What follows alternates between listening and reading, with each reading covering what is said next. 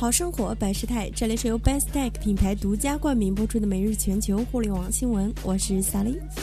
在有关动物的新闻中，常会出现一句极具喜感的评论：“现已加入肯德基豪华午餐。”网友对洋快餐的调笑，成就了一个无心插柳的网络热词。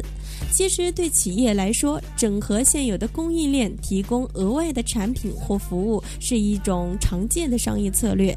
如邮贝就有从快递到送餐这个个性化服务，滴滴则在打车专车之后，连续推出快车、顺风车等产品。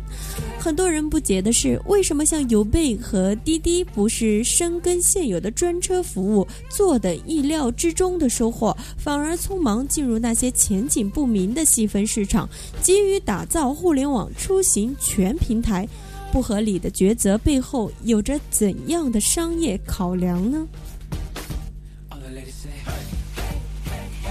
李彦宏曾经教导创业者，总是提防腾讯没有用，而腾讯何尝不对创业者心怀敬畏？创新发展到今天，破坏性和颠覆性寓意明显。看似恢宏的商业帝国很可能瞬间崩溃。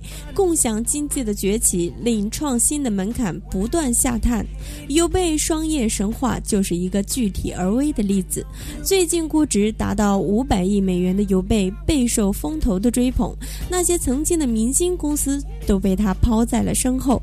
携程市值一百零七亿美元，去哪儿五十八亿美元，翼龙不到七亿美元，甚至携程的股东美国头号在线旅游公司 Priceline 的市值也不过六百一十亿美元左右。在中国，优贝的成功被滴滴快速复制，但这个双雄并立的市场显然并不平静。